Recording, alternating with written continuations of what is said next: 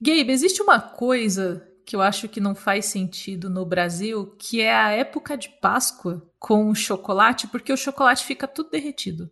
É muito difícil Meu... manter o chocolate nessa época, porque é caótico. Cara, é. Olá, Camila Souza, nossos queridos Oi, ouvintes. E pior que.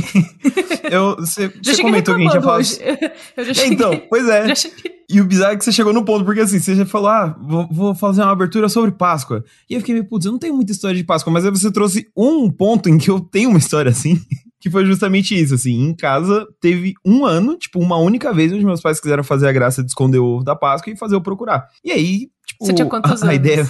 Ah, eu era bem criancinha, acho que eu tinha uns 6, 7 anos, sabe? Ah, tipo, okay. Na primeira série. E aí uhum. a brilhante ideia deles foi esconder em cima da lâmpada. Tipo, junto Puta no merda. teto, assim, do lado da lâmpada. Então, e eu demorei pra achar o ovo.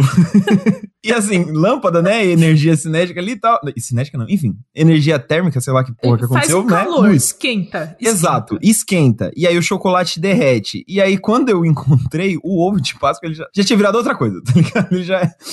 Já, já era eu lembro que era um ovo de chocolate. Do... Já virou Exato. um de chocolate, né? E eu lembro que era um ovo do, do sítio do pica-pau amarelo, assim, que tinha Emília na, na, na coisa. E aí, tipo, era aquele troço molenga. Eu fiquei, mano mano, e agora? Aí, aquela, né, vai pra geladeira e quando sai da geladeira já não é mais um ovo, é né, uma maçaroca de chocolate. Tava muito gostoso, inclusive. Mas, pô, realmente é uma prova de que ovo de Páscoa não, não foi muito feito pro nosso país, não. Nosso clima tropical. É, tem uma questão de época do ano, assim. Eu acho que isso rola muito nessas sazonalidades, rola muito para mim no Natal também. Porque primeiro que tá, tipo, o calor do caralho no Brasil, então todas as comunicações de Natal não fazem sentido. É, eu lembro que eu tenho um gorrinho de Papai Noel que eu pedi para minha mãe. E eu não conseguia usar, porque o negócio esquentava pra é caramba. E tava tipo 35 graus, com sensação de 40. E a gente com um gorro. Não faz o menor sentido. Pra citar todo mundo da Cris, é tipo aquele episódio da jaqueta, né? Tipo, um calor é... de 40 graus, ele com a jaqueta de couro, é você com o chapéu, tá ligado? Aí você desmaia do nada de calor. Exatamente. E aí, assim, anedotas de chocolate, porque o chocolate no Brasil ele funciona em poucas épocas, de verdade. E aí temos essa coisa de Páscoa que eu fui comprar ovos de Páscoa pro, pro feriado e tava muito calor, eu tava numa energia, tipo, o carro tem ar-condicionado e tal, mas mesmo assim, existe um calor no Brasil que não há ar-condicionado que resolva. E aí eu tava num rolê assim, a gente vai passar na loja de chocolate por último, vai ser a última coisa que a gente vai fazer pra gente pegar e já ir para ele pra uma residência para colocar numa geladeira ou perto de uma geladeira, pra gente lidar com ele no, na geladeira, sabe? Já tô imaginando onde isso vai dar. Não, deu tudo certo. A minha questão ah, foi que eu queria. Isso, essa parte deu certo. A anedota que eu tenho sobre chocolate é mais no Natal mesmo, porque a minha mãe montava, olha as ideias, né? Árvore de Natal com pisca-pisca, certo? E os pisca-piscas do início dos anos 2000, eles esquentavam muito, porque eles eram uhum. somente luzinhas, não, tem, não tinha LED no início dos anos 2000, Sim. gente. Não era um, um, um, conceito. E aí minha mãe comprou papais noéis de chocolate para botar na árvore, que já, fica, que já estava calor por conta da época do ano que é em dezembro. É, dezembro no Brasil. Tinha a luzinha da, dos pisca-pisca esquentando ainda mais a árvore. Então a gente começou a derreter muito Papai Noel, a gente teve que comer tudo, olha que chato. Mas. Poxa. é muito chato. Mas assim, é meio complicado essas épocas. Só que a anedota de Páscoa que eu tenho desse ano é porque eu queria ovos especiais que foram vendidos por aí com brindes que claramente eram para crianças, mas eu queria. E aí eu fui atrás e consegui os que eu queria, mas foi muito difícil. Então, é, eu sinto muito crianças. Acho que eu comprei o ovo que tinha o, o bichinho de pelúcia que você queria. mas com essa energia pós-feriado, a gente começa lá do bunker.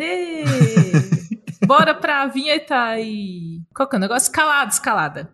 Eu não acredito que você teve essa introdução toda para pedir desculpa para alguma criança que ficou sem a pelúcia é, que você pegou. Mas você sabe que a questão não é o ovo, a questão é o ursinho, É entendeu? a pelúcia, exato. Chocolate Exatamente. É, é, aquela que todo ano tem algum espertalhão que fala, é mais fácil você comprar uma barra. Eu sei, me dá a porra do ovo e cala a boca.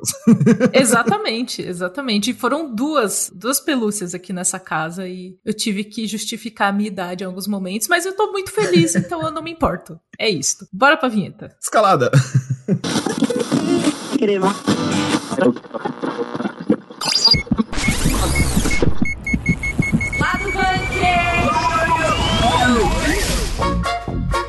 Lá do bunker dessa semana a gente é especial porque é de trailer. Saiu muito trailer, trailer pra caramba, várias prévias. Verão do hemisfério norte chegando aí em Hollywood, então muitas prévias. E falando cronologicamente, a primeira que saiu recentemente foi Invasão Secreta. Essa Marvel aí, como diria o, o Faustão, olha a Marvel aí, bicho. E, é, enfim, isso. é isso aí. Mais Marvel. Trailer bonito tem, mas e a série? Vai ser legal? Vamos falar sobre isso mais tarde. Nossa senhora. E além da Marvel, também teve DC ali, ó. Já logo na emenda do Invasão Secreta, DC foi lá e lançou um trailer de Besouro Azul, que teve uniforme do herói, teve família latina, teve Bruna Marquezine, atriz brasileira, e teve piadinha com Batman. A gente vai falar sobre tudo isso daqui a pouco. E teve o lindíssimo do Cholo, que, nossa, que. Eu não, eu não tenho mais idade de ter crush em um, em um moço da idade do Cholo, mas. Gente, que. Enfim. Voltando para uma Marvel barra Sony, a gente teve o trailer de Homem-Aranha através do Aranha-Verso, com muitas pessoas aranhas, crianças aranhas, latinos aranhas e muitos aranhas. Filme do ano, eu não estou aberto à discussão. Se você quer discordar, discorda aí da sua casa, porque para mim é a obra cinematográfica de nossos tempos. Mas a gente vai pro próximo aqui, que não sei. Divide, né? Divide a atenção.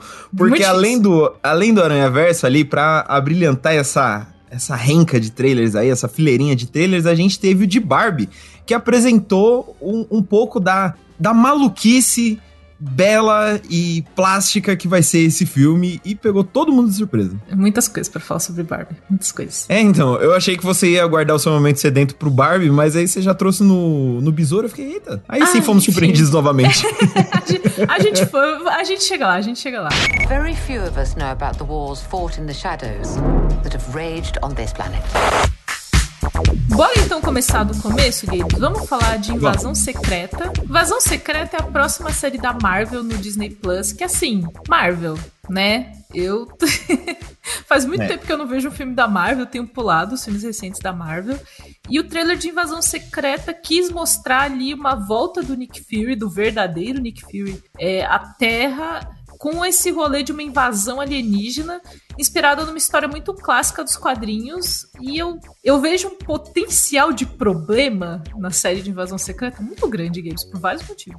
É, então, nesse primeiro trailer a gente teve aí um gostinho dessa série, que aí é, foi meio que a Marvel falando, ó, oh, a gente vai voltar para aquela coisa de espionagem e tal. Lembra que vocês gostaram do Capitão América 2 e tal? Então, ó, tamo, sabe aquela coisa, aquele gostinho assim de que vocês curtiram, vem, vem com a gente que isso vai voltar, sabe? Porque basicamente é, é, isso, é uma história de espionagem, um lance de ninguém confia em ninguém, sabe? Quem tá te ajudando e quem quer o seu mal e tal.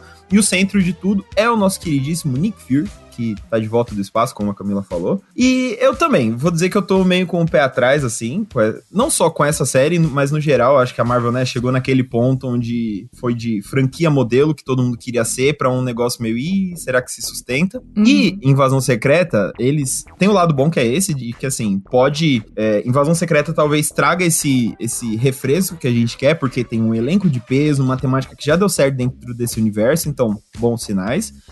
Mas ao mesmo tempo, eu acho que é uma temática meio complicada e, e até, né, é, como é que eu posso dizer?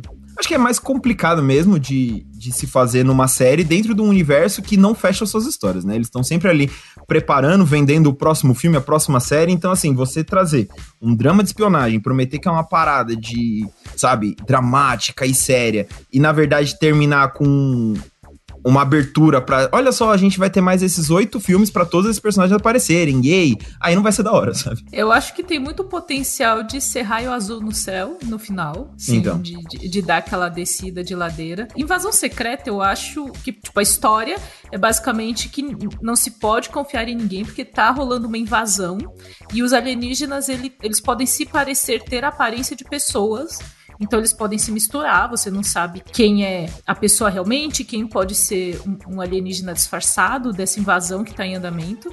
E aí o Nick Fury vai vir tentar resolver essa treta. A história em si, eu acho legal, mas acho que é como você falou, Gabes, pro live action, pra uma série, eu acho que é um sintoma do problema que a Marvel tá tendo, porque a primeira fase da Marvel era Thanos quer destruir metade do universo e ele quer coletar as joias do infinito. Eu acho que a trama de joias do infinito era uma coisa muito visualmente palpável, sabe? Então você tem é uma uhum. coisa até meio de, de jogos assim, do tipo você tem essa quantidade de itens para recolher para conseguir o objetivo. E eu acho que isso era uma coisa muito fácil de entendimento que as pessoas meio que chegavam no meio do caminho e falavam, ah, beleza, eles têm que recuperar é, esses itens, essa joia. Já pegou a vermelha e amarela, falta as outras cores. Então eu sinto uhum. que tinha isso. Aí a gente vem para multiverso, que não está funcionando. Eles, e a Marvel já falou que é a saga multiversal e tal, e assim, esse negócio de ah, tem um Loki, tem outro Loki, aí tem um Doutor Estranho, não sei o quê não tá rendendo muito bem. E eu acho que Invasão Secreta vem nessa energia de tipo, será que isso vai pegar como uma história realmente carismática, como a Marvel teve na primeira fase, que era da Joias do Infinito? E eu acho que não, não é tanto assim, sabe? Então, o que me pega em Invasão Secreta especificamente, a série, no caso, é essa possibilidade de ser uma parada, entre aspas, fechadinha em si, sabe? No sentido de assim, pô nada nada é, você pensar nos Skrulls como o, uma raça que alienígena que consegue é, emular pessoas, sabe? Tipo, eles podem, como aconteceu na invasão secreta dos quadrinhos e tal, eles podem se infiltrar no meio dos Vingadores, sabe? No governo. Então, é, eu acho que é uma parada que se eles souberem fazer é, funcionar internamente é muito da hora, porque é uma forma nova de você trazer uma ameaça mundial, sabe? No sentido que assim, você não precisa ter é, uma nave Screw invadindo o mundo no final do último, no, sabe, no último episódio e aí colocar os heróis para bater neles. Não, tipo, é uma ameaça diferente, um risco diferente, é, que se seguir nessa toada, eu acho que poderia funcionar e até trazer um saborzinho novo, sabe? No sentido de assim, ó, não avança exatamente esse rolê multiversal, mas mostra que esse universo, o nosso, entre aspas, né, o MCU principal, ele é vivo e tem muita coisa ainda para contar nele. Tem várias formas onde esse mundo pode ir pro caralho e nem sempre vai ser com é, uma invasão alienígena ou de outro universo, sabe? Só que o retrospecto da Marvel não é muito bom nesse sentido, porque você vê, por exemplo, o Loki, que é a minha série favorita, mas o último episódio, eles basicamente param a história para vender Homem-Formiga e essa saga do multiverso. É fato. É uma série toda sobre o que faz o Loki ser um Loki, e aí chega no último episódio faz tudo menos ser sobre o Loki, sabe? E isso me é uma frustração gigante. Então, para mim, o maior desafio desse invasão secreta é isso: é ela funcionar internamente claro, deixar gancho pro futuro e tudo, mas é, saber contar, saber a história que ela tá contando, sabe? Um negócio meio começo, meio fim, principalmente porque ela envolve muita gente, né, cara? Tem o Nick Fury, é, tem o Máquina de Combate, tem o Everett Ross, tem a galera nova, inclusive a Emilia Clarke e a Olivia Colman. Então, assim, é, se for só um, um, uma grande propaganda, tipo, ó, todos esses personagens vão voltar no futuro, aí vai ser meio broxante. É, mas tem uma galera ali já conhecida da Marvel, mas é uma galera meio B, né? Não é uma galera. É, tipo. Ah, é, ninguém se importa com o personagem do Martin Freeman, né? Sim. É, ninguém liga muito, ele tá lá fazendo os rolês dele e tal. Mas eu acho que a questão é mais esse retrospecto mesmo, Gibbs. Assim, até, por exemplo, com WandaVision, que começou muito boa, e aí quando eles começaram no rolê de ah, essa série é para algo maior, a, a, narrativa descambou, e a gente sabe que descambou ali do meio pro final. Então, então, eu gosto da história de invasão secreta nos quadrinhos. Eu achei que eles iam trazer isso como filme, na verdade, Sim. a história de invasão secreta. Achei que ia ser no cinema, mas está trazendo como série. Temos mais tempo para desenvolvimento, mas assim, vou ver? Não sei se eu vou ver. eu não sei, assim, eu acho que eu vou deixar. Eu vou fazer assim, Games. Você vai assistir Beleza. e aí você me conta se vale a pena assistir. E senão eu vou. Fechou. Eu vou ficar na paz. Não vi o Homem-Formiga até agora, assim, tô tranquilaça, sabe? Então. É, imagina você não vai curtir mesmo. O Invasão Secreta vai ser bom por isso, assim, pra, eu acho que pra sentir a água ali, porque no o, as séries do Disney Plus eles perceberam que esse modelo que eles fazem de não é uma série, é um filme de 8 horas, não tava funcionando, porque você mata, não é assim que uma série funciona. Então, eu acho que Invasão Secreta vai ser meio que a primeira que vai sair pós essa repercussão, pós essa é, esse feedback mesmo de público, crítica, tudo. Então, eu acho que vai ser interessante de acompanhar, mas o que me empolga é que eu gosto muito do Nick Fury. Eu adoro Samuel Jackson, assim de verdade, assim, mesmo no, no Homem-Aranha mais fraco, que eu detestei que ele tá. que é o Nick Fury falso e tal, eu me diverti com ele. Então, assim, eu espero muito que, que Invasão Secreta seja da hora, porque eu quero mais Samuel Jackson na minha vida, sabe? ah, isso pode ser legal, realmente. Dá mais. A gente teve alguns filmes que desenvolveram mais o Nick Fury, mas ele não teve um filme dele. Tipo, não existe um, é, filme então. do Nick Fury. É, a gente foi pegando a história dele em recortes de histórias de outros personagens. Então, no trailer, inclusive, que vocês podem assistir aqui na descrição do episódio, ele meio que, que bate no peito, a galera pergunta, ah, mas os Vingadores, ele mete um, não, quem vai resolver sou eu, e vai ser sozinho. É. Eita caceta, aí sim. Tudo eu nessa casa.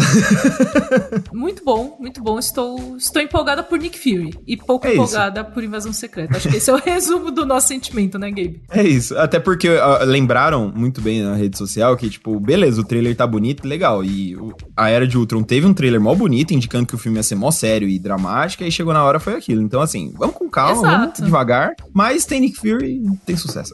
Esse sendo o episódio do lado do bunker sobre trailers, a gente precisa falar que trailer engana às vezes, mas então a gente engana. se empolga pero no mútil. Mas vamos pro próximo trailer, Gabe? Vamos pro próximo? Vamos pro próximo. Vamos pra concorrência. Que doideira é essa? É o escaravelho. É um tipo de arma destruidora de mundos. Se a Marvel apresentou Invasão Secreta, a DC Comics trouxe Besouro Azul, um filme que foi que a expectativa geral foi de 0 a 100, foi de não sei quem é esse cara, esse filme não vai fazer parte e aí do nada, meu Deus, eu quero ver esse filme. Um filme que não merece estar na DC, inclusive. Ele não merecia ser um filme da DC, porque pelo trailer parece que tá bem legal, mas assim, eu não sei, eu senti uma energia meio Shazam misturado com outras coisas. Sim. Mais ou então. meio, meio tipo por fora correndo um pouco por fora, mas eu não sei, ainda tem uma aura de algo de tudo pode dar errado aqui se a DC tomar uma decisão ruim, sabe? Sim, não, isso, né, infelizmente, é um trauma coletivo, eu acho, faz todo sentido ter esse pé atrás. Mas esse trailer foi muito legal, assim, eu acho que ele foi certeiro em no que um trailer tem que ser, que é apresentar um filme e deixar chamar atenção, fazer a galera querer ver. Porque é um personagem que, vamos dizer francamente, pouca gente conhece. É, o Besouro Azul, o personagem em si, ele é bem antigo dos quadrinhos, é, já apareceu em Liga da Justiça, o Caramba 4, mas essa versão, que é uma versão mais jovem, que tem a ver com o Escaravelho, que mostra no trailer tudo, já é mais recente, então é, não é um personagem tão conhecido. Acho que só quem leu alguns dos quadrinhos que saíram no Brasil, que também não foram muitos, ou assistiu animações tipo Justiça Jovem, que tem o contato. Então o trailer assume isso e fala: não, ó, então, é esse moleque aqui, ele tem esse objetivo, aparece esse obstáculo, e aí ele cria uma espada gigante. E acabou, é tudo que você precisa pra querer ver esse filme, Mano, entendeu? a dancinha dele com a espada é muito boa. Eu acho da hora que... pra caralho, velho. Tem várias coisas sobre esse trailer. A primeira é... É uma clássica história de super-herói, então é uma clássica Sim. história de um personagem ali um, um, Peter Parker das ideias, né? Um fudido, um lascado que tá ali tentando Sim. melhorar de vida e tal, e de repente ele adquire esses poderes. Eu achei legal, o trailer mostra a cena em que ele é escolhido pelo escaravelho, entre aspas, assim, e eu achei legal porque foi um pouco diferente do que o normal. É, eu acho que a gente já tá numa fase de heróis que a gente tem que desmistificar umas coisas assim dessa. Uhum. Sabe, do, do Tobey Maguire subindo assim na parede? Meu Deus, uhum. eu tenho um negócio na. E assim, com o, o Besouro Azul acontece tudo meio na cagada, assim, e todo mundo começa a gritar, tipo, meu Deus, você está sendo atacado! Porque basicamente essa é a reação que a gente teria, né? Tipo, não é bonito, não é plástico desse jeito. Então, eu achei que é um filme que quis eles olharam e falaram: bom, a gente tem que contar uma história de herói, uma história de origem. E o melhor jeito da gente fazer isso é, é mostrar como seria um pouco mais real. E acho que foi aí que eu peguei uma pegada meio de Shazam, sabe? Uhum. De tipo, ah, vamos mostrar mais a brincadeira, a zoeira com poderes, a diversão que vem junto com os poderes também, porque as responsabilidades a gente já sabe todas, né? É. Então, eu sinto que eles quiseram trazer esse ar é, mais leve, e eu acho que funcionou. E tem também a questão da família estar tá junto. Acho bem legal ter a família dele junto, assim, participando de tudo, porque isso é um grande dilema do herói também, do tipo, eu não vou contar pra minha família. E no caso do Besouro Azul, pelo que o trailer mostra, todo mundo meio que vai saber já, porque acontece Sim. na frente de todo mundo. Então, você já Sim. elimina, assim, o clichê de super-herói gigantesco fazendo isso. E eu achei legal, precisamos citar participação de Bruna Marquezine, que vai ter assim. Não, é, ela aparece no trailer, mas assim, não é uma participação, ela tem um papel importantíssimo. Ela entrega o, o escaravelho pro. Como que é o nome do, do rapazinho? Jamie. Jaime. Jaime. Eu falo é, em inglês. É, é, porque eu fiquei. Eu, é, eu, falo, eu é? sempre falei Jamie também, só que o, a, a, pronúncia da família me conquistou muito. Então agora pra mim é Jaime. Jaimito. Jaime. Como que é o seu nome? É Jaime? Jaime, Jaime Reyes. Nossa, é muito. É, o muito... Reyes já não faz sentido, já é gringo, já é inglês de novo. Então, Jaime Reyes, acho que deve ser. Mas eu achei muito. A pronúncia ficou tipo os personagens do Stan Lee, né? Que tudo começa com a mesma letra. É, né? O Peter Parker, Jaime Reyes, Reyes, né? Tipo... Bruce Banner. É. Mas eu acho muito legal. A, a, a gente expectativa sobre a Bruna Marquezine, né? Uma brasileira fazendo um papel grande na DC, ela conseguiu. E tem uma mistura, Gabe, porque quando eu vi ela no trailer, eu falei, yay! E ao mesmo tempo fiquei, mas que esquisito ver um rosto tão familiar no filme da DC. Assim. É, é muito doido, né? Tipo, até esses dias ela era uma criancinha chorando na novela das oito e agora ela tá lá é, entregando o traje de super-herói pro novo grande herói do cinema. É bem legal, assim. E, e, eu gostei muito, cara, eu não tinha raciocinado dessas coisas que você trouxe agora, de que como o, só esse trailer já elimina alguns dos clichês, né? Que é, que é o caso do. É, já mata a questão de treinamento, porque o traje meio que já age sozinho, a família já sabe quem ele é, tudo. Então meio que já vai cortando essas coisinhas para meio que ir pro que o público já quer, né?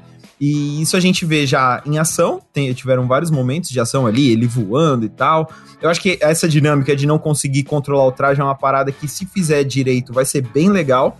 É algo que, para mim, estragou o Homem-Aranha, porque o Homem-Aranha não é sobre isso, então você fazer um herói ser sobre isso, você pode ter um tratamento mais legal nesse quesito. E também, e aí, eu acho que o destaque mesmo é a Bruna Marquezine mesmo. E principalmente porque aí tem duas coisas. Primeiro, é, é uma grande atriz, ela já tá fazendo, além de novelas, uh, falei das novelas, né? Mas filmes, séries, muita, até mesmo pra Netflix, coisas internacionais e tal. Então, é, ela quase foi a Supergirl no filme do Flash, então, assim, dá pra ver que tem uma bagagem, a carreira internacional dela tá decolando e tal. E aí tem um detalhe muito legal, que a versão dublada do trailer que saiu, e eu imagino que vai ser a do filme também, ela faz a voz dela mesma, que não é muito comum, né, cara? Mano, e isso é muito perfeito. A gente sempre fala quando tem um ator brasileiro fazendo algum projeto é, em outro idioma, alguma coisa assim, Rodrigo Santoro, Wagner Moura, é, Alice Braga, e aí quando vem pra dublagem, é outra pessoa fazendo a voz, tipo, gente, vocês estão com a faca e o queijo na mão, por que, que não botou a pessoa pra dublar? Obviamente que, falando em termos de indústria, tem 500 mil questões sobre isso, tem questão é. de contrato, tem questão se o ator se sente confortável para se dublar também, porque é, é, a, é gente grava pod, a gente grava podcast e eu aprovo o podcast e eu me escuto no podcast. É muito bizarro. Não recomendo. é muito esquisito. Então, eu conheço gente que grava podcast, inclusive, que não gosta de se ouvir, sabe? Não gosta de, de, de ouvir a própria voz. Então, eu acho Sim. que tem uma questão se o ator se sente confortável. Mas eu não posso deixar de dizer que é a perfeição a pessoa dublar ela no idioma é, é, de origem que ela pode ali fazer a voz e dublar melhor. Quer dizer, que dubla melhor você do que você? Você mesmo, não é mesmo? Exatamente. Então, é, tipo, os trejeitos, as coisas. Eu achei bem legal. É esquisito, porque é um treco assim de, de semiótica muito bizarro, Games, porque você vê a Bruna Marquezine falando e aí você ouve a voz da Bruna Marquezine, mas obviamente, por mais que a dublagem ajeite, fica uma abertura e fechamento de boca meio diferente ali. Ela tá falando inglês. E aí Sim. a minha mente ficou meio tipo, What's happening here? é muito doido, né? Mas, mas, assim, ficou muito bom. É, e eu, assim, o trailer indica um filme divertido, indica um filme de origem, com cena de ação, com cenas mais divertidas. A relação do, do Jaime com a família dele parece que é um dos pontos principais, que eles apareceram em vários momentos do trailer. Sim. Inclusive, em alguns momentos de ação, eles estão meio que junto ali, tentando ajudar o filho e tal. Então, eu gostei muito do trailer. Eu só tô assim porque a gente tá no momento. Acho que se a gente tivesse em um momento de início de descer, eu tava mais tranquila. Mas como a gente tá nesse momento de vai, não Meio vai, isso fica, isso não vai ficar. E a gente teve uma bilheteria muito baixa de Shazam recentemente. Eu não sei se o público vai ter essa energia de abraçar Besouro Azul para assistir, o que seria uma pena, porque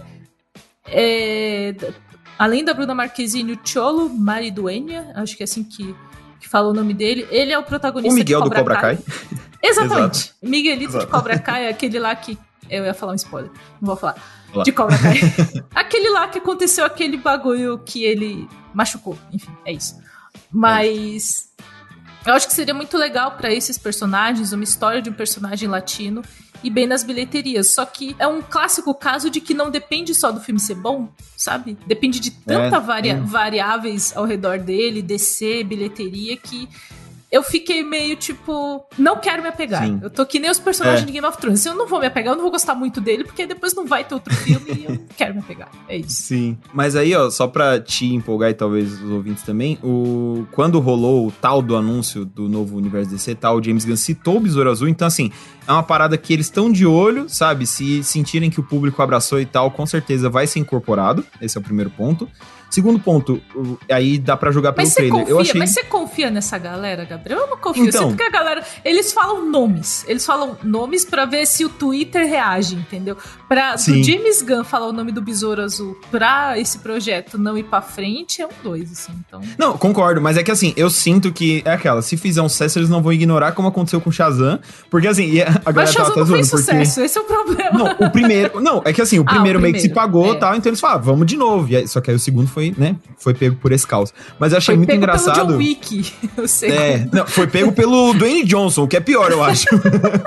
Nossa, juntou o John Wick com The Rock, aí não, Nossa, teve, não deu pro Shazam, é, né? Coitado. Mas aí, a questão, eu acho, é porque, por exemplo, a galera tava comparando. O, quando saiu o trailer do Shazam, o James Gunn tweetou assim, ah, o trailer do Shazam. Aí quando saiu o trailer do Besouro, tipo, ah, um filme muito legal, uma aventura bacana, é, Besouro Azul, Então, assim, rolou um, um mínimo de esforço, sabe? para vender a parada. Então, mas além disso, eu acho que o, esse filme filme, ele me conquistou, eu falei, pô, eu quero, de verdade, não só por trabalho, mas ver esse filme, porque eu achei ele bonito, sabe? Os filmes da Marvel, não só batendo, porque a gente só tá batendo na Marvel, mas assim, eles estão, eles têm enfrentado problemas com efeitos visuais, essas coisas, e isso dá para ver nos filmes, que muitas vezes são uns blocos cinzentos, sem graça e tal, enquanto que o Besouro Azul, sabe, ele tem cores, o, o traje, muita coisa é feito é, em efeito prático, que é quando eles filmam a parada, não é computação gráfica, sabe? É o traje mesmo, tem várias fotos de bastidores onde o show ele tá vestindo aquele traje que a gente vê em cena, não é só uns pontinhos para depois colocarem uma armadura nele por computador tal. Então, isso já deixa o filme mais bonito, sabe? É só comparar ele com os trailers de Shazam, que também é tudo cinzento e tal, feio. E por fim, por último, um, uma parada que eu não, que eu não, uma relação que eu não tinha feito, mas que novamente fizeram nas redes sociais e eu, eu concordei,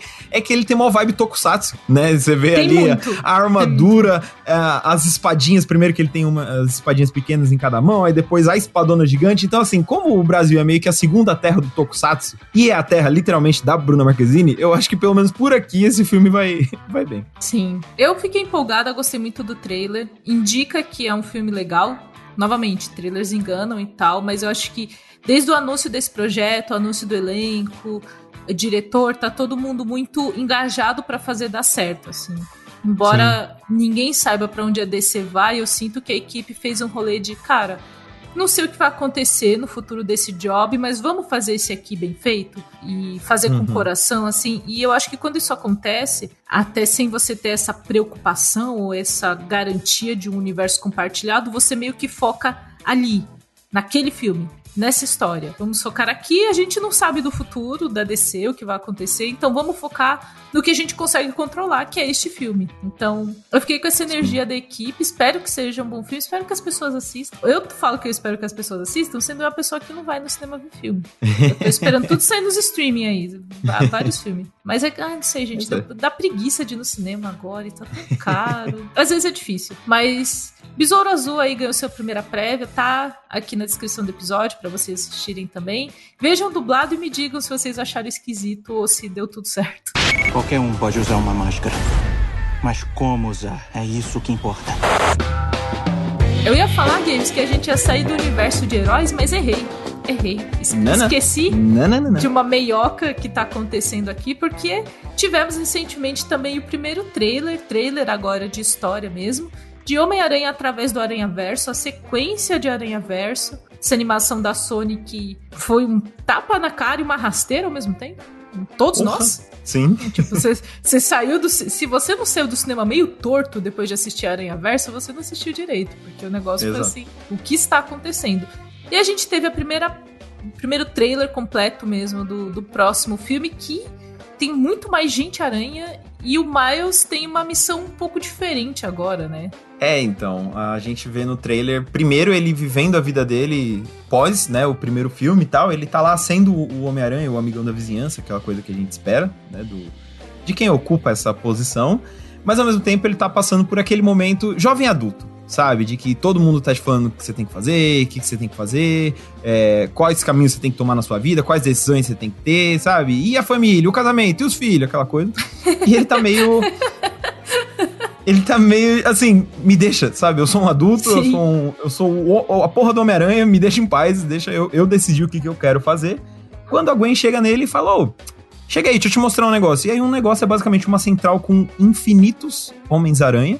Pessoas aranhas, né? Tem, tipo, pessoas aranhas, exato. Pessoa, acho que Pessoas aranha ainda não engloba tudo, porque tem além de pessoas, né? Tem animais aranhas. Sim, que não são aranhas. exato. Seres aranhas, o que é bizarro. Seres, seres aranhas acho que é bom. Acho que seres aranhas ajuda. E aí ele basicamente encontra ali um, a grande trama que parece ser o, a do filme, a parte aranha-verso da coisa, que é é, o trailer não deixa muito especificado, mas basicamente é: se o Miles tentar salvar alguém, o trailer indica que é o pai dele, mas né, trailermente pode ser outra pessoa, outra coisa. Se ele tentar salvar o pai dele da morte, quer que seja, o universo, todo o multiverso pode ser ameaçado, pode dar ruim. E aí, Colapsar, inclusive. Vai bugar. Zo Exato. Vai zoar tudo. Vai dar merda. E aí, quem diz isso é o Homem-Aranha 2099. E ele cita como exemplo quem? O Homem-Aranha do MCU. Ele ainda fala, tipo, ah, porque a gente teve um monte de problema e eu nem vou falar daquele nerdão com o Doutor Estranho na Terra lá tal. Então.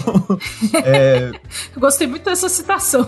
Exato. Então, e aí, basicamente, a gente tem. É... Nisso, o trailer estabelece que o Miles vai ter meio que uma escolha de Sofia ali, onde ele salva alguém ou mata o universo. Uma escolha que tá muito presente na cultura pop no geral, assim, nesses últimos tempos, né? No próprio Homem-Aranha, como eles citam, The Last of Us tem um pouco disso. Então, assim, é... eu fiquei empolgado justamente por ver esse tipo de conflito numa história que é um conflito muito pessoal, é sobre quem ele é, sabe? Quem ele é vai decidir a, ação que ele vai tomar, dentro de um filme que, assim, prometeu pirar na batatinha com um bilhão de universos e seres aranhas. Né? Logo no começo do trailer, inclusive, a gente tem cenas que remetem aos, às três versões live action do Homem-Aranha, né? Mostra uhum. ali o uniforme do Tobey, do Andrew Garfield e do Tom Holland também, com, as fra com frases que eles falaram durante esse período. Então, acho que eles estabelecem que, olha, gente, Aranha Verso e live action tá tudo junto, são só é, versões de, de universos conectados, mas estão conectados. Sim. E a gente tem muitos seres aranha, inclusive tem os bebezinhos aranha subindo pela Sim. parede. Ah, eu achei muito boa essa parte do trailer. E, eu e também, cara, principalmente, só, só um ah. parêntese nessa questão pra gente seguir, é que tem uma questão no editorial da Marvel, dos gibis, em que eles não aceitam que o Peter Parker cresça, e isso é, tipo, fato, já tem deu muita merda nos quadrinhos já por causa disso, porque toda vez onde ele casa, é, tem filho, quer que seja, eles arranjam um jeito de voltar atrás com um papo de que, tipo, não, porque o público leitor, que é, né, um adolescente, ele não vai se identificar com um cara que é pai de família, não sei o que lá. Aí eles meio que não deixam, literalmente não deixam o personagem crescer, assim, sempre volta pra estaca zero ali e tal. O que é um saco, porque a essa altura já é um senhor de 60 anos, sabe? Eu, eu quero ver ele progredir na vida, não quero só ler, sabe, as mesmas aventuras para sempre e tal. E aí esse trailer do Aranha Verso vem e fala: não, ele sim, é pai de família, ó, conhece a filha dele, essa fofura, que taca a teia. Isso é um problema de vários personagens no, nos quadrinhos e, e no entretenimento de um modo geral, né? De tipo, ah, isso aqui é o que funciona com esse personagem. Se a gente evoluir ele, não funciona. Inclusive é. na Marvel, no cinema, a gente tem o próprio caso do Doutor Estranho, né? Que é um personagem que ele evolui e ele regride no filme seguinte tudo que ele aprendeu para ele voltar uhum. a ser o cara arrogante e babaca, porque é isso que funciona, sabe? Então, Sim. eu sinto que a própria Marvel no cinema tem essa questão do tipo, evoluímos o personagem, mas não evoluímos muito, não, sabe? Tem essa síndrome que, pelo que você tá falando, vem dos quadrinhos. Sim. Então, a gente tem muitas pessoas aranhas, diversos tipos de seres aranhas de vários jeitos. Eu acho que isso é bem legal para explorar, porque o personagem Homem-Aranha é um personagem tão querido e eu sinto que sempre que a gente vê qualquer ser com o emblema do Homem-Aranha, a gente imediatamente cria uma simpatia. Mesmo que Sim. você não conheça, você não ouviu a voz daquele personagem, mas você tem uma empatia automática. Falar, ah, meu Deus, você é um aranha. Gosto de você. Instantâneo. Exato. É isso que acontece. E sobre a história do Miles, eu acho que é um momento. É um momento muito difícil, assim, da, do crescimento. É, é um filme de amadurecimento, claramente. E, e essa escolha é muito clássica, né? A gente falou agora há pouco sobre o Besouro Azul que tirou alguns clichês de super-heróis. Esse do salvar, ele é muito clichê, assim. A gente tem no uhum. próprio Homem-Aranha do, do Tobey Maguire, ali meio que recriando a cena que seria da Gwen, tipo o Duende Verde falando salvar a mulher que ama ou que morram as criancinhas e tipo sim. sempre ter essa escolha e eu acho que o clichê quando ele é, ele é bem feito ele pode resultar em coisas boas. E se tem um filme uma franquia um universo que eu confio de trabalhar clichês de forma diferente é Aranha Verso porque eles sim. já fizeram isso e Homem-Aranha, assim, a gente não conhecia a história do Miles, pelo menos eu não conhecia, não, não tinha lido os quadrinhos.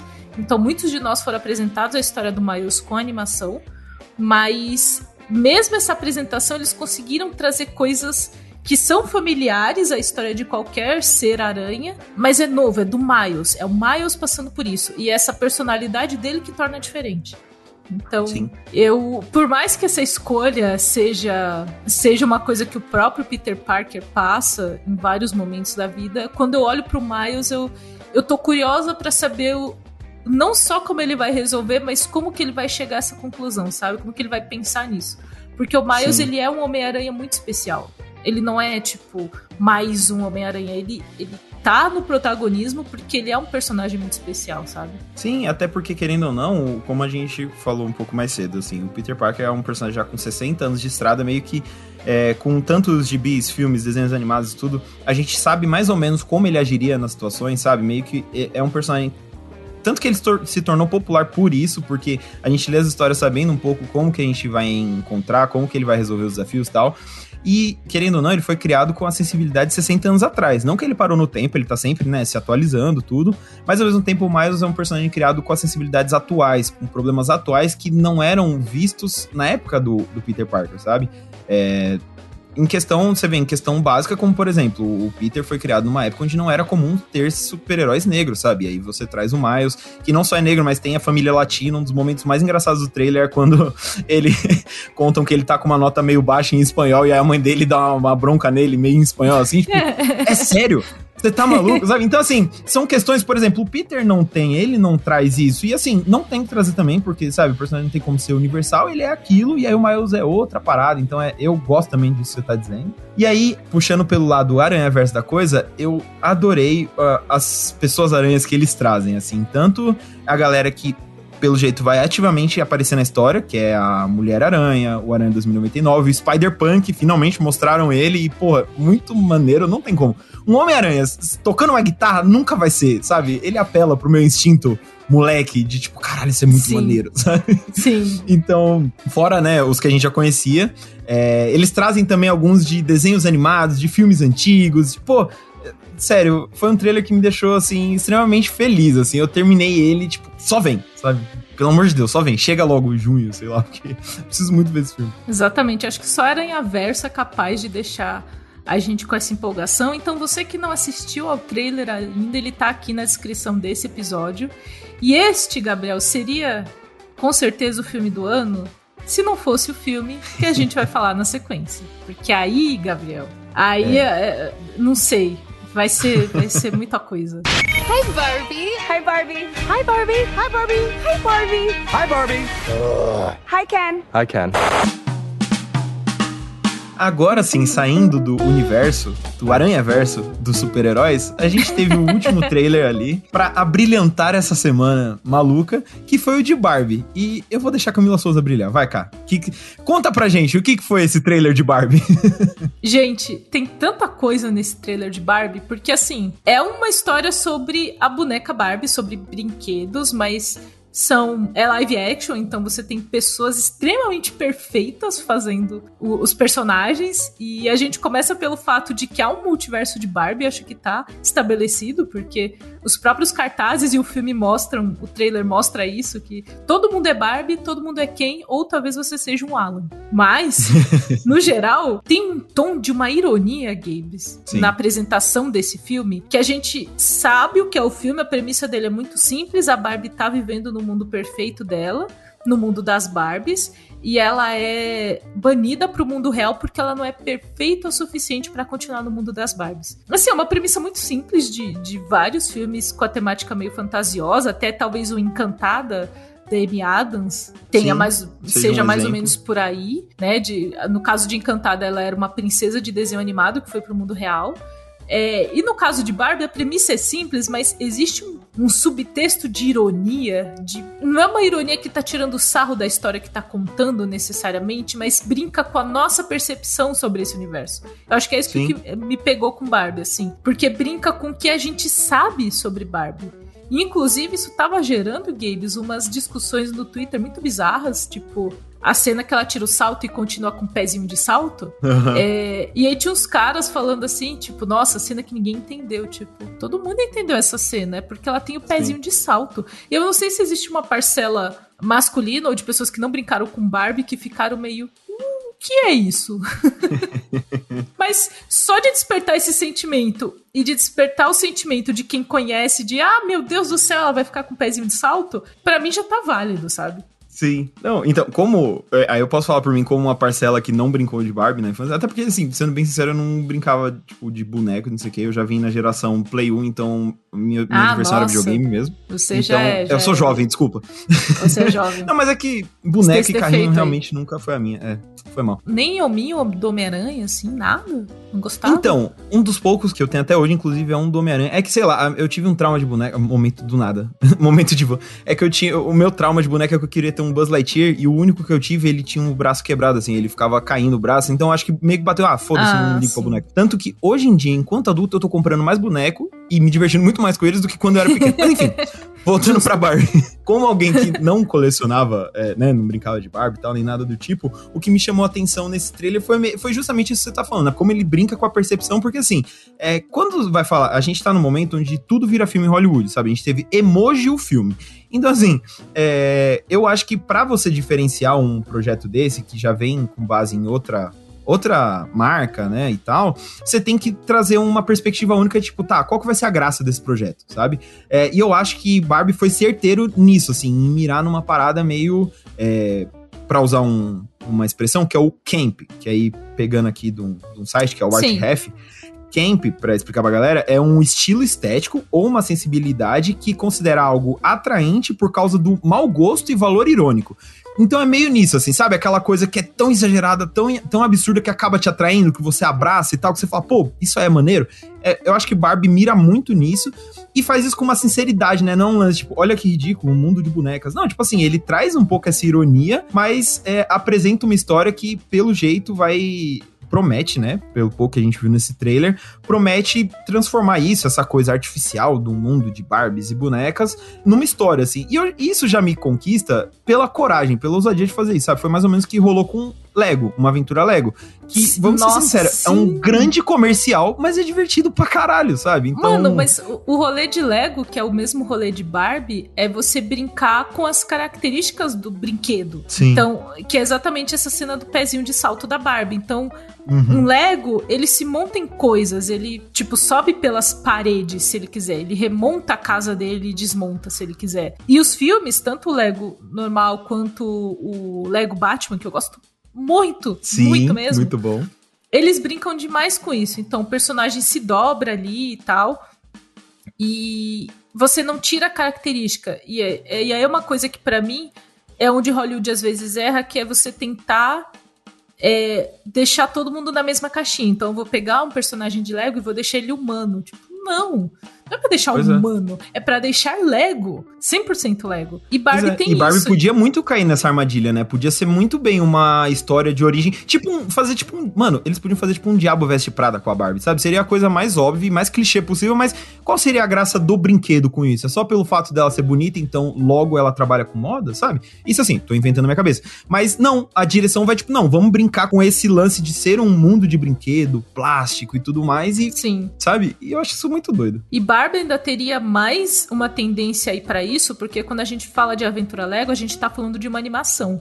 Então a estética uhum, é de Lego foi mantida. Barbie é um live action, são atores de verdade, de carne e osso ali. Então, para você começar a se levar a sério demais, seria muito fácil. E eu sinto que esse filme, ele não se leva a sério. E isso é ótimo. Tipo, ele sabe que ele tá contando uma esquisitice de tipo desse universo de brinquedo e ele aceita isso e a partir do momento que a narrativa do filme indica pra gente e a gente aceita isso de boa, o público aceita também. Sim, abraça a esquisitice da premissa, né? Você nem questiona do tipo, mas sabe, coisas que eu questionei recentemente com carros, assim, você nem começa a questionar do tipo, como que tá vindo isso você abraça a coisa, sabe? Sim. Aí, viu? Te deu a justificativa que você pediu lá no, no, então a narrativa de carros, de carros, não é boa o suficiente porque eu comecei a pensar muito sobre ela. Então já tá aí a resposta do problema de carros. Mas o trailer mostra a queridíssima Margot Robbie. Que mulher perfeita. Ela é perfeita. Assim, quando anunciaram esse casting, porque ela é uma Barbie. é o casting Robbie, mais óbvio, né? Parando pra pensar assim. E aí a melhor parte é que tem outras Barbies. E quando saíram os primeiros cartazes, foram divulgados 24 cartazes desse filme. Tá assim, tipo, essa é a Barbie. Essa é a Barbie presidente. Essa é a Barbie escritora. Tipo... Que é tipo a linha das bonecas, né? Tipo...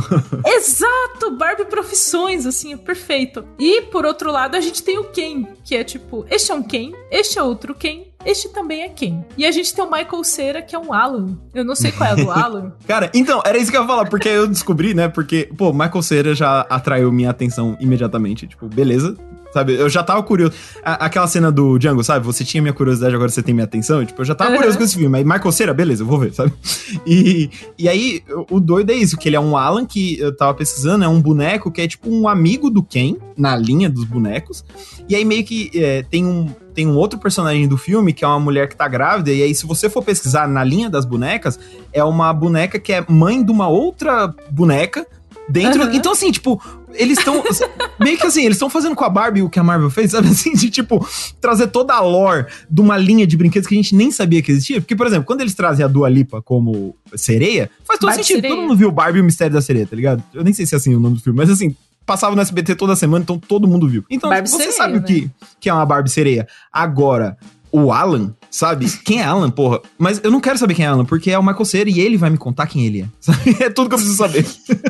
Nesse caso, como você estabelece todo mundo como Barbies ou Kens, o personagem que é o Alan, ele já se destaca, né? Sim. Você já começa a prestar atenção nele porque ele tá sendo diferente ali naquele universo. Pode até ser um vilão, a gente tem teorias sobre isso e tal. Sim. Enfim, foi um sucesso nas redes sociais quando esse trailer saiu. Se tava todo mundo, tipo, numa energia muito, sei lá. Qual foi a última coisa que foi muito trend, games? Que todo mundo embarcou, assim. Tava todo mundo Nossa. pirado. Porque todo, todo mundo que eu conheço deu uma pirada com o trailer de Barbie, assim. Sim. Mesmo quem não gostou, inclusive. Há, há pessoas que não compraram o projeto e tudo Sim. bem. Tipo, porque eu acho que ele fala também com, com uma energia. Uma energia de geração e uma energia de, de. do quanto você abraça a esquisitice disso. E às vezes você não tá na vibe. E ok, se você não curtiu o trailer de Barbie. Sim. Mas no geral, as pessoas piraram. Inclusive. É, tem um link, vou deixar aqui na descrição do episódio, que você faz o seu próprio cartaz como Barbie ou como Ken. Perfeito. É, eu tô curiosa. É a direção da Greta Gerwig, bom dizer. Então é um filme dirigido por, por uma mulher. É o olhar dela sobre isso, é o olhar tipo é, de provavelmente uma mulher que brincou com Barbies e ela olhou para ela teve esse olhar de como a gente pode subverter um filme da Barbie. Porque é mais ou menos essa energia do que você falou, Gabes. É um filme de uma marca, a gente sabe que a Mattel tá ali junto com o projeto e tem uma energia de vender coisas que eu provavelmente vou comprar.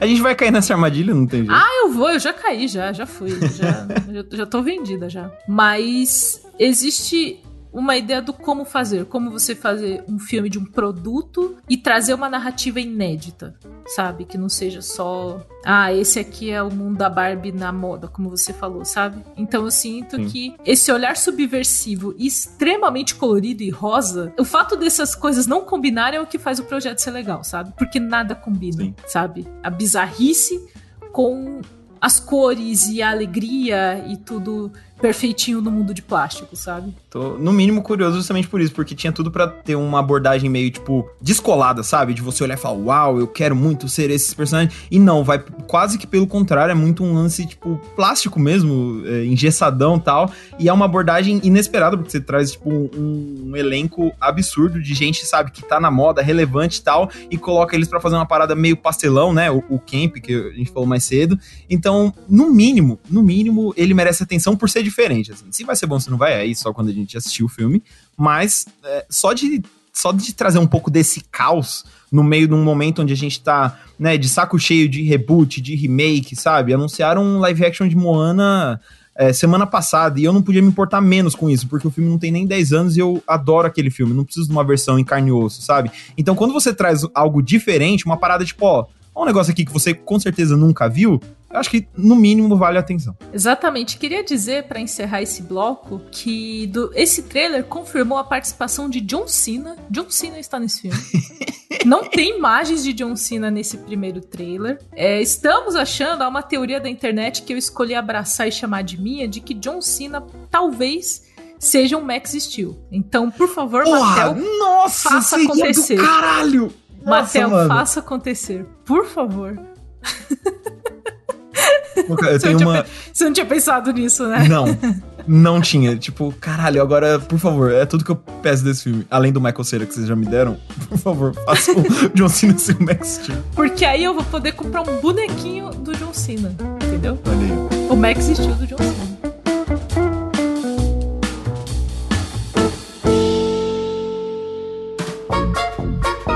Inclusive, Camila, você falando Max Steel me desbloqueou uma memória incrível que tem a ver é. com é, ou fa a falta de bonecos na minha infância. um dele, eu, eu tive um Max Steel na infância, acho que muito Olha porque só. passava né, o desenho na TV, então, né, tipo, ah, dá de presente pro Gabriel, toma um Max Steel. E aí eu, tipo, eu, eu gostava dele ativamente, eu brincava com ele e tudo, só que aí teve um dia em que eu quebrei ele sem querer.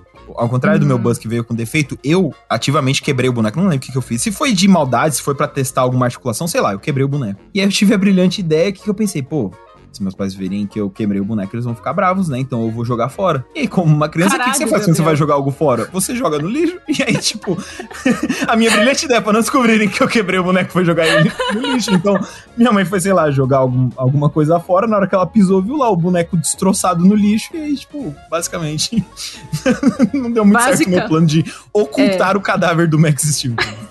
o pobre do cadáver. Ele só. Nossa, Games. Eu achei que você ia tentar, sei lá, colar com aquela cola forte, colar o dedo, porque esse era um clássico, né? Não mexe nessa cola que você vai colar o dedo. Sim. Mano, eu não vou colar o dedo. Aí você cola. Não, mas depois de. Eu já colei o dedo com essa cola forte depois de adulta. E aí, basicamente, tem. Sei lá, se você esquenta com um secador de cabelo, sai tudo. Então, é, né? Sim. Não é um big deal. O negócio não vai, sei Sim. lá, queimar a sua mão. Tipo, ah, oh, meu Sim. Deus, eu sou o Anakin aqui queimando. Tipo, não vai acontecer é. isso. E a minha anedota sobre brinquedos, aproveitando, é que eu nunca tive uma Barbie. Na época, ali nos anos 90, quando eu era criança mesmo, a Barbie, ela só tinha Barbie loira, praticamente, né? Não tinha uhum. outras variações de Barbie.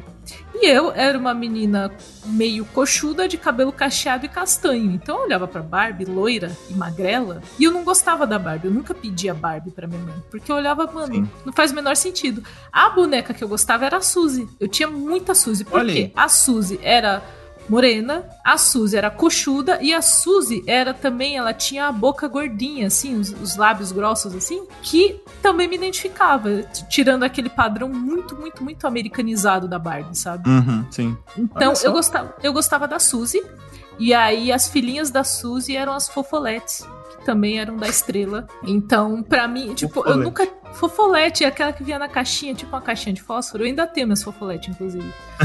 é, eu achei elas esses dias, com um rolê de mudança e tal, mexi nas caixas, achei elas. Mas eu tinha bonecas da Suzy, porque a Barbie eu achava muito, muito, muito. Ah, sei lá, artificial, sabe? Muito mesmo. Sim. E aí, hoje em dia, obviamente, a gente tem Barbies de vários jeitos. Inclusive, a gente tem Barbie que vem numa cadeira de rodas, que é uma coisa incrivelmente legal. Eu acho super legal ter, ter essas diferenças.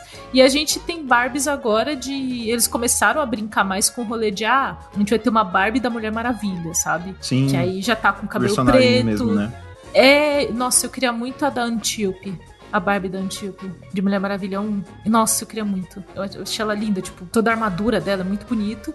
Tem a Barbie da Perry Jenkins também, porque Agora tem Barbies ah, é? de personalidades também. Sim, que é a Barbie Sim. cineasta. Eu queria muito a da Perry Jenkins, porque ela segura uma câmera de cinema e ela tá, tipo, de óculos. E aí é uma coisa que, mesmo depois de velha, eu olho e eu me identifico mais com Barbie hoje do que eu me identificava na infância, incrivelmente. Ou, oh, aí se você comprar a sua Barbie da Perry Jenkins, eu posso comprar o boneco do Guilherme Del Toro, que eu acho que foi a NECA que fez uns anos atrás, e a gente pode, sei lá, fazer uma salinha de diretores, tá ligado?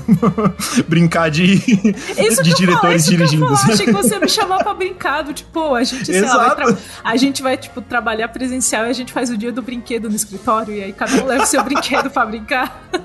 É isso. As pessoas já acham a gente maturo, Gabriel. As pessoas não acham a gente Agora, então.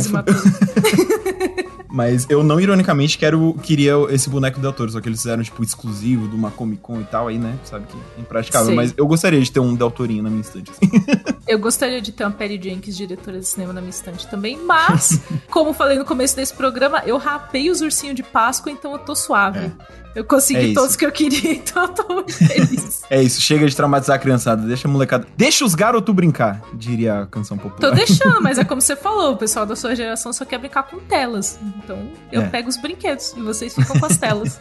mas é isso, ouvinte do lado bunker. Muito obrigada por acompanhar a gente nesse episódio totalmente dedicado a trailers. Temos várias impressões que eu acho que em alguns meses elas vão estar totalmente erradas. Isso acontece. Grande mas, mas fiquei feliz de ter esse episódio com você, Gabes, depois de comer muito chocolate nessa Páscoa. Muito feliz. Tem mais feriado chegando, viu, gente? Muito feliz com feriados. É. Por favor. Nossa, Adoro. sim. Um, um ano maravilhoso. E aí, sei lá, Camila, acho que no futuro a gente podia voltar e fazer um, programa de trailers 2 pra gente comentar se todas essas nossas expectativas desses trailers de hoje se cumpriram no futuro. Mas seria, seria Pô, curioso. vou deixar, eu vou deixar esse número do episódio marcado, então. Lá do Bunker Mark, 91. Vai ser curioso. Principalmente porque vai ser muito doido, tipo, expectativa e realidade. Porque aí, sei lá, Deus o livre.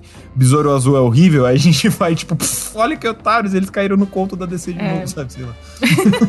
Mas é, a gente sempre cai nos contos, Gabriel. Esse é o problema. A o pior é que a gente cai.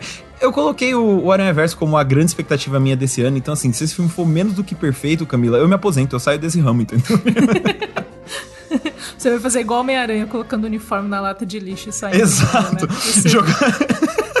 Imagina jogar o notebook da empresa no lixo. É, sim. Sair andando, tipo. Eu vou vender minha arte na praia agora. Eu não quero é mais saber de, de, cultura pop. O Aranhaverso falhou comigo. Mas não esperamos que isso aconteça, ouvintes. Não, não, não vai acontecer. Fica aqui com a gente. Tamo rindo e brincando que não vai acontecer. E semana que vem tem mais episódio do Lado Bunker. Valeu, galera. Falou!